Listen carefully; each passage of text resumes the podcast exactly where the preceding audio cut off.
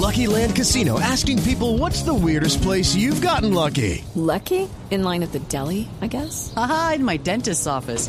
More than once, actually. Do I have to say? Yes, you do. In the car before my kids' PTA meeting. Really? Yes. Excuse me, what's the weirdest place you've gotten lucky? I never win and tell. Well, there you have it. You can get lucky anywhere playing at LuckyLandSlots.com. Play for free right now. Are you feeling lucky? No purchase necessary. Void where prohibited by law. 18 plus. Terms and conditions apply. See website for details. Nos vamos con nuestro tema central, comer como reyes, en este fin de semana que estamos hablando de las distintas cosas de la vida así, pero bien, como toca, como reyes.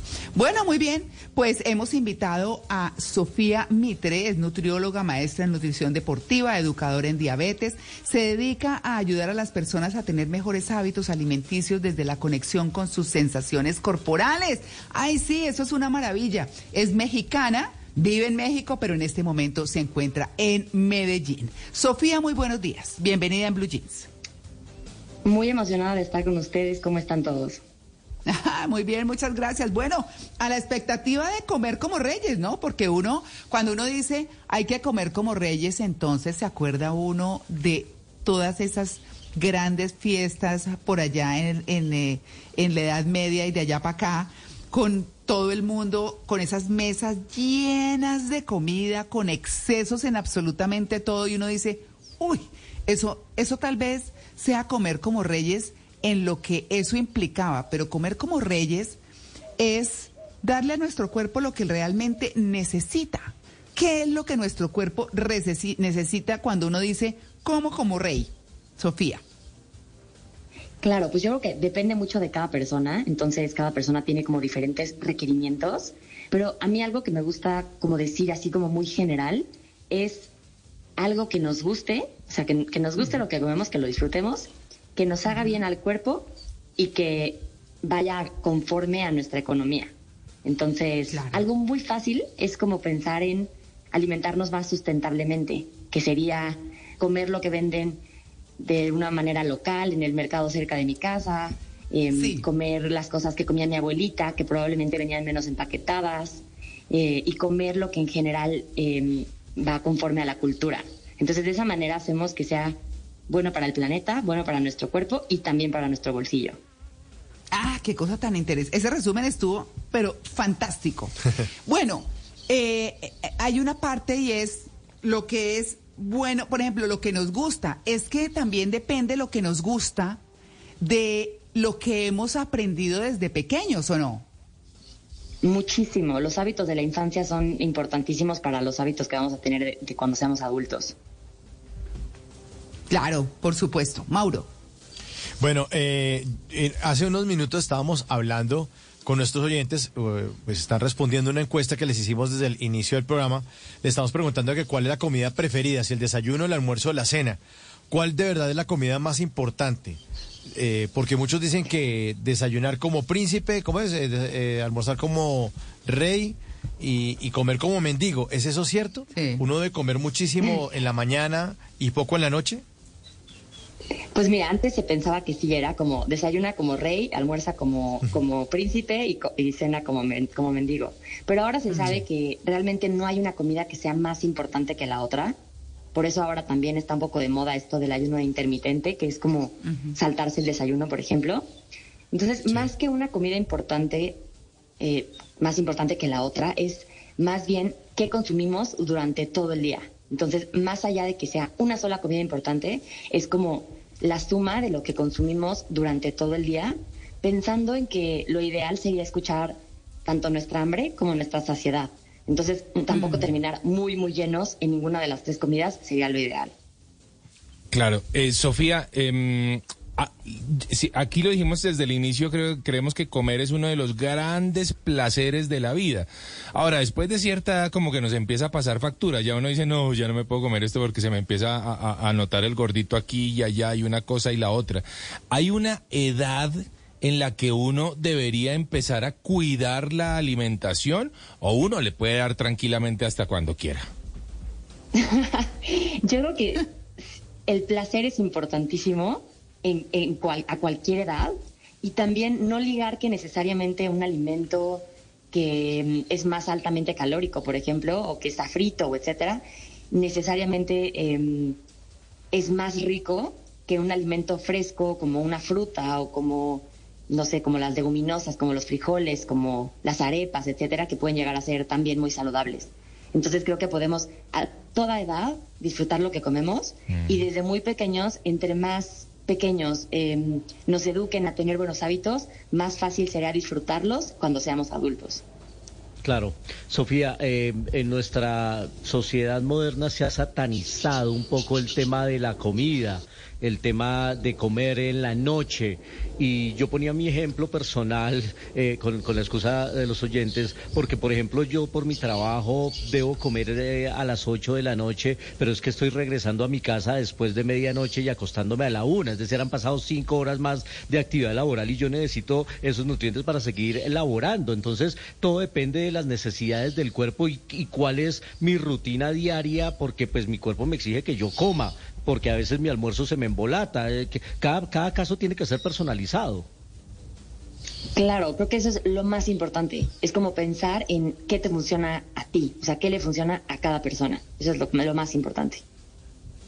Claro, por supuesto. Es que hay una parte, eh, a mí siempre me impresionaba mucho eh, ver a las personas de escasos recursos, por ejemplo, para mitigar el hambre, comerse un paquete yo no he sido tan de paquetes y, me impresiona mucho ver la gente que consume mucho paquete.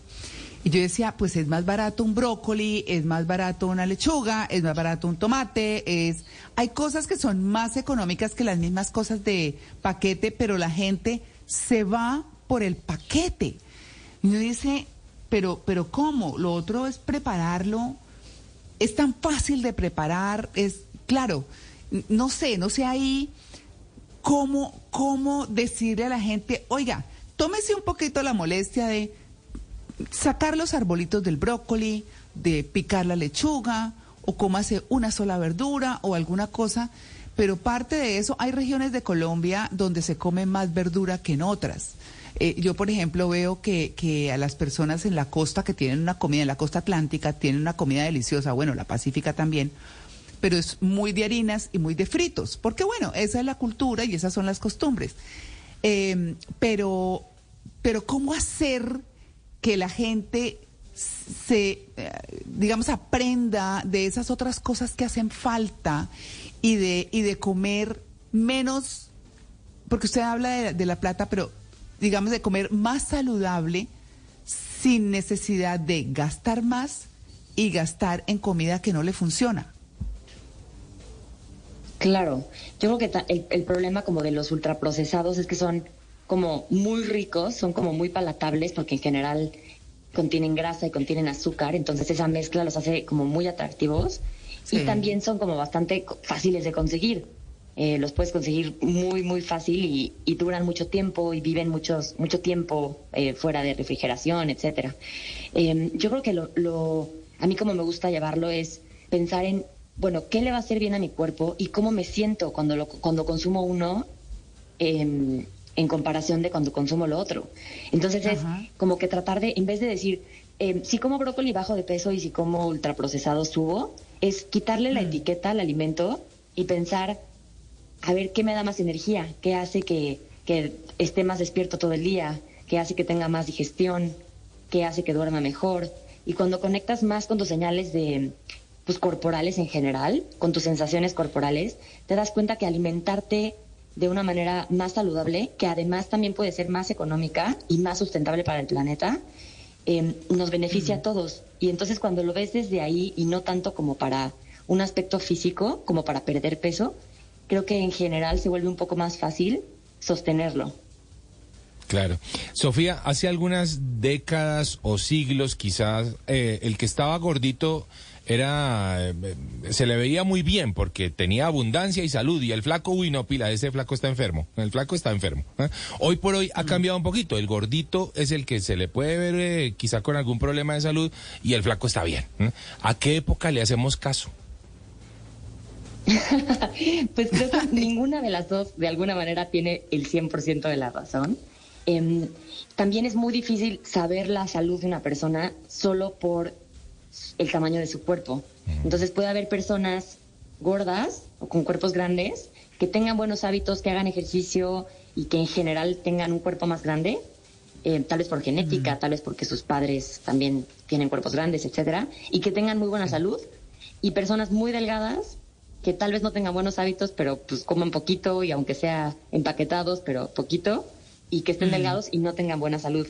Entonces creo que es también como algo muy individualizado y vale más la pena como decir, bueno, específicamente yo, ¿cómo puedo obtener un poquito más de salud? Que tal vez para alguien implica comer un poco mejor, pero para alguien más implica moverse más, por ejemplo, o dormir un poco más. Sofía, al inicio del programa estábamos hablando de la fruta fresca. Y muchas personas dicen, no, no hay que comer tanta fruta porque la fruta también tiene azúcar. ¿Eso, eso qué tan cierto es? O sea, es verdad que tiene azúcar, pero la fruta es buenísima porque justo ahí es donde podemos obtener los minerales, las vitaminas que se encuentran en los distintos colores de las frutas. Y, y es azúcar, aunque sí es azúcar, como también tiene fibra, no va a ser lo mismo yo comerme em, un empaquetado con mucho azúcar que una fruta que además me va a aportar vitaminas, minerales y fibra. Entonces, yo creo que es importantísimo perderle el miedo a la fruta. Claro. Claro. Juanca. Ah, bueno, eh, Sofía, ah, me, me angustia un poquitito en estos días ver a, a, a mi sobrina que se hizo madre muy joven y tiene eh, una bebé a quien eh, lo, lo que está haciendo ella y seguramente hacen muchas madres jóvenes es, es, eh, no, el, el bebé come a demanda. Entonces, eso es como una tendencia, Claro. ¿no? Entonces se le ponen la comidita y que el bebé escoja y entonces lo que escoja, pero antes no era así, evidentemente, ¿no? Antes pues eh, lo, lo que la abuela decía era lo que se comía y se acabó. Eh, ¿Está bien ese tipo de hábitos eh, modernos de estas nuevas generaciones de, de generar ese, ese estilo de alimentación en los bebés, de que coma a demanda, de que lo que ella quiera en las horas que quiera? ¿O no deberíamos verlo así? Debería haber un poco más de ajuste en eso. A mí me gusta mucho el, la demanda em, en cuanto a la madre escoge qué se va a comer y a qué hora se va a comer y el hijo decide qué tanto quiere de cada cosa. Porque de esa manera como que no, no lo desconectas de su instinto de intuición. O sea, un niño en general sabe perfectamente cuándo tiene hambre y cuándo no. Y cuando la madre lo obliga a comer o te terminas el plato porque hay personas que se mueren de hambre o te terminas el plato y no te puedes mover hasta que no te lo acabes, etcétera, lo desconectas al niño de sus señales de saciedad. Entonces se acostumbra, a, yo me termino el plato y entonces de adulto probablemente tenga ese mismo hábito. A cambio, si lo enseñamos a conectar con su cuerpo y decirle, come hasta donde tengas hambre, es mucho más fácil que de adulto haga lo mismo y pueda escuchar muy bien su hambre y su saciedad. Y si no le restringimos cosas, o sea, si le decimos el dulce es malo porque es veneno y etcétera, también hacemos que haya más deseo por el dulce, por el, por lo que está prohibido, por y en, en cambio, si podemos en casa llevar una alimentación saludable, pero sin restricciones y de vez en cuando que pueda comerse un dulce, un lo que sea, un empaquetado, etcétera, va a ser más fácil que no le llamen tanto la atención. Hello, it is Ryan, and I was on a flight the other day playing one of my favorite social spin slot games on chumbacasino.com. I looked over the person sitting next to me, and you know what they were doing? They were also playing Chumba Casino. Coincidence? I think not. Everybody's loving having fun with it. Chumba Casino is home to hundreds of casino style games that you can play for free anytime, anywhere, even at 30,000 feet. So sign up now at chumbacasino.com to claim your free welcome bonus. That's chumbacasino.com and live the Chumba life. No purchase necessary. Group. Void were prohibited by law. See terms and conditions. 18 plus. y que de adulto sea igual, tenga buenos hábitos en general, pero que sepa que no hay ningún alimento que, que tenga que prohibir. Claro, usted decía antes, eh, Sofía, algo muy interesante y es ver cómo reacciona el cuerpo con la comida. A veces uno se come algo e inmediatamente, cuando le pone cuidado a cuando come, porque muchas veces uno dice, uy, esto me infla. No, quedé infladísimo, que no, y, y, y como que pasa así, Mm, pero no me di cuenta qué comí y qué fue lo que me ge- generó esa inflamación. Eh, entonces, que en ese momento es como llenarse de gases, como una cosa así. Eh, y hay, hay personas que no le ponen cuidado a eso. Entonces, es cuando uno dice, ¿cómo es mi relación con la comida? O sea, si yo sé que si me tomo esto, eh, por ejemplo, si me tomo un vaso de leche, ay, esto me infla inmediatamente, no me cae bien, eh, eh, yo ya no me resisto, por ejemplo, la leche pura, sino mezclada con agüita, o ya no me resisto la leche. Eso se lo escucho mucho a, a las personas. Pero yo le quiero preguntar, ¿cómo empezar para nuestros oyentes a identificar nuestra relación con la comida y cómo empezar a, a tener una buena relación con eso que nos produce la comida? Claro, sí, yo creo que es importantísimo tener una buena relación con la comida. Entonces nos podemos preguntar primero que nada si sabemos reconocer nuestra hambre y saciedad. Porque si desde muy pequeños eh, o nos hizo falta comida o nos obligaron a comer, etcétera, puede ser muy probable que de adultos tampoco sepamos. Entonces así pasa como, como usted dice, que de repente ya no sé ni qué comí, ya estoy súper inflamado, me siento mal y no sé ni, ni qué porción fue. Y entonces una eh, buena pregunta es preguntarnos a nosotros mismos cuánta hambre tengo del 1 al 10. Y aunque no sepa la respuesta, entre más me pregunte, más fácil va a ser ir, ir identificando mi hambre. Y en cuanto a la saciedad, una buena práctica es decir, si siempre me como cinco, haz de cuenta, en, en, en el caso de México, cinco tacos, voy a probar Sí. con tres y a ver cómo me siento en 10 minutos. Y tal vez mi porción adecuada para ese momento eran tres, pero mentalmente yo ya estaba desconectada y yo ya siempre comía con la mente mis cinco tacos. Entonces, comer una porción más pequeña y darte tiempo desde la permisión, es decir, desde decir, me puedo comer 10 tacos si quiero, pero ahorita en este momento, ¿cuánta, cuánta hambre tengo y cuántos tacos son necesarios en este momento para no acabar lleno, sino para acabar satisfecho y saciado, sabiendo que me cabe uno más, pero si no me lo como me voy a sentir mejor. Sofía, ¿es verdad que si uno omite el desayuno adelgaza más rápido? ¿O eso es un mito? Eh, es que depende más de la, de la cantidad de comida durante todo el día, pero esta nueva moda como de omitir el desayuno, que se conoce como ayuno intermitente, o pasar muchas horas sin comer, eh, lo que hace es que le da tiempo al cuerpo para hacer otras funciones importantes como la regeneración de células que todo el tiempo están en constante cambio nuestra piel, nuestros órganos, etcétera. Entonces, al no estar gastando energía el cuerpo en hacer la digestión, utiliza esa energía para otras cosas.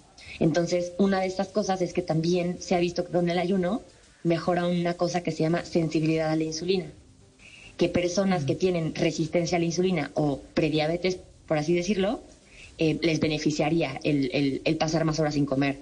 Pero si no desayunas y luego llegas muerto de hambre y no sabes qué vas a comer en el almuerzo, probablemente no sea una buena idea. Entonces tampoco sería una recomendación así como general, pero creo que es fácil y más lograble pensar en al menos 12 horas. O sea, si desayuno a las 8, si ceno a las 8, al menos esperar hasta las 8 para tomar el desayuno. Sí. Ok. Sofía, eh, yo quiero regresar al escenario que nos planteaba Juan Carlos antes y es el de, el de la crianza, la crianza alimenticia, porque aquí hemos manifestado en este programa anteriormente la preocupación que a veces nos genera que eh, corrientes o tendencias o, o- o estilos de vida como el vegetarianismo o el veganismo de algunas parejas eh, eh, involucran a sus hijos en esa misma tendencia y entonces quieren que sus hijos también sean veganos o vegetarianos y los privan de los nutrientes de la carne, por ejemplo.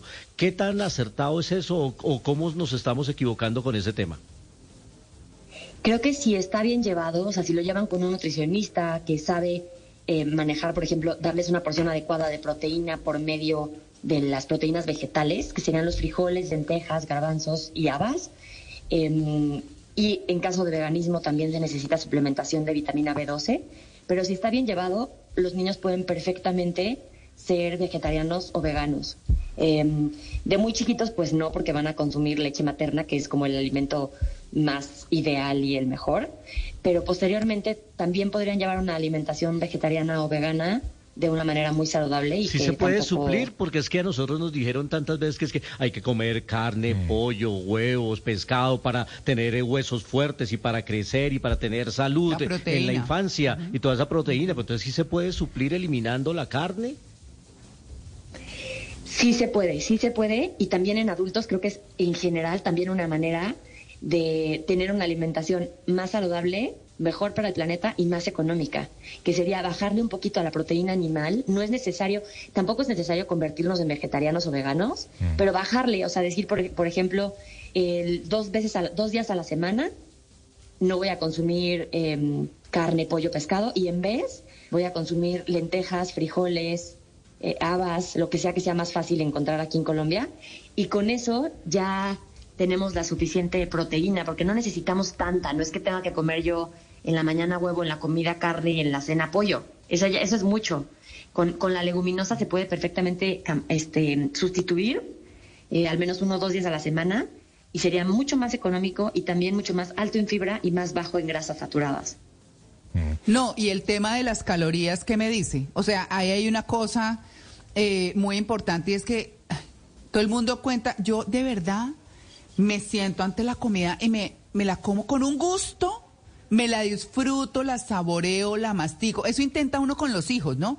Oye, ¿a qué te supo ese bocado? Porque se meten el bocado a la, boca, obviamente, y se lo pasan de una, casi ni lo mastican y, y parte de la digestión, o sea, la digestión comienza en la boca, pero, pero como que no saborean y, y parte de disfrutar esa, esa comida, esa reconciliación con la comida, la relación con la comida, es masticar, saborear, ayudarle al cuerpo a digerir, a que coja todos los nutrientes y demás. Esa relación con la comida también tiene que ver con lo emocional, eh, porque se refleja en el sueño, en las hormonas, en todo. Sí, much- muchísimo, muchísimo. Y tal como dices, empieza desde la boca y desde la infancia. Entonces, entre más podamos como hacer que nuestros hijos tengan una buena relación con la comida y que conecten tanto con la comida eh, per se, así como a qué te sabe, a qué te huele, eh, la textura cómo es, a qué te recuerda, etcétera, cómo y cómo se siente en tu cuerpo. Cuánto hambre tienes, ya no tienes hambre, Sí. qué te cayó bien, qué te cayó mal.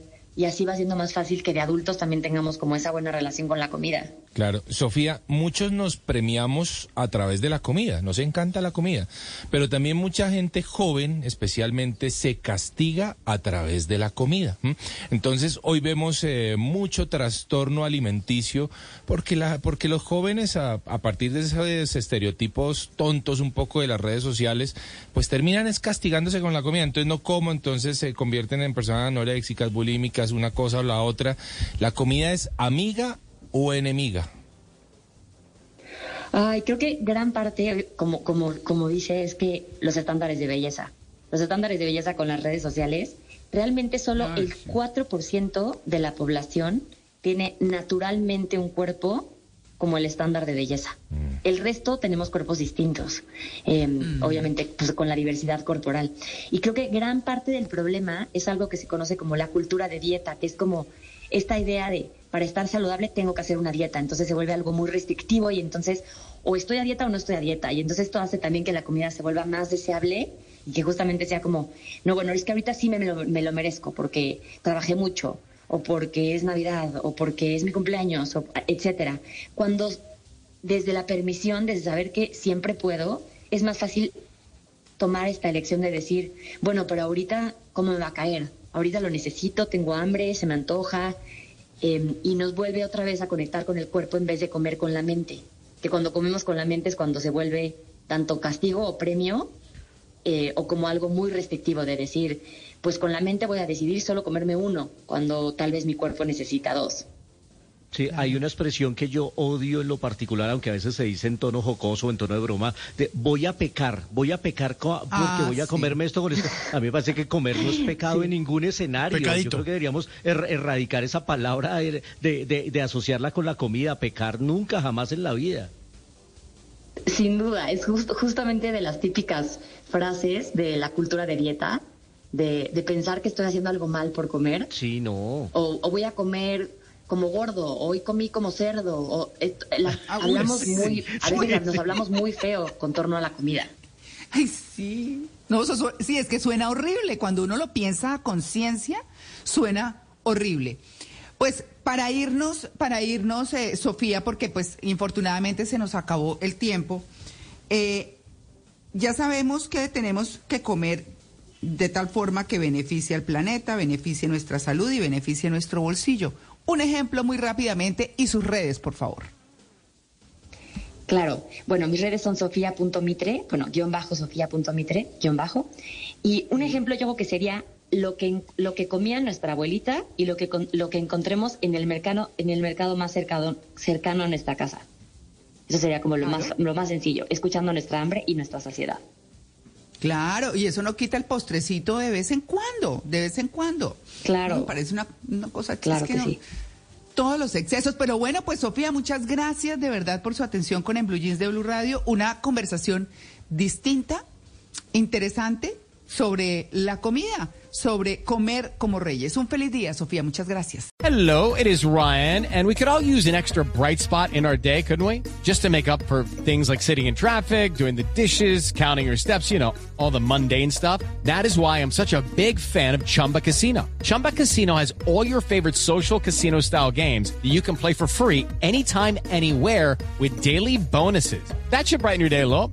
Actually, a lot. So sign up now at chumbacasino.com. That's chumbacasino.com. No purchase necessary. Group. Void were prohibited by law. See terms and conditions. 18 plus.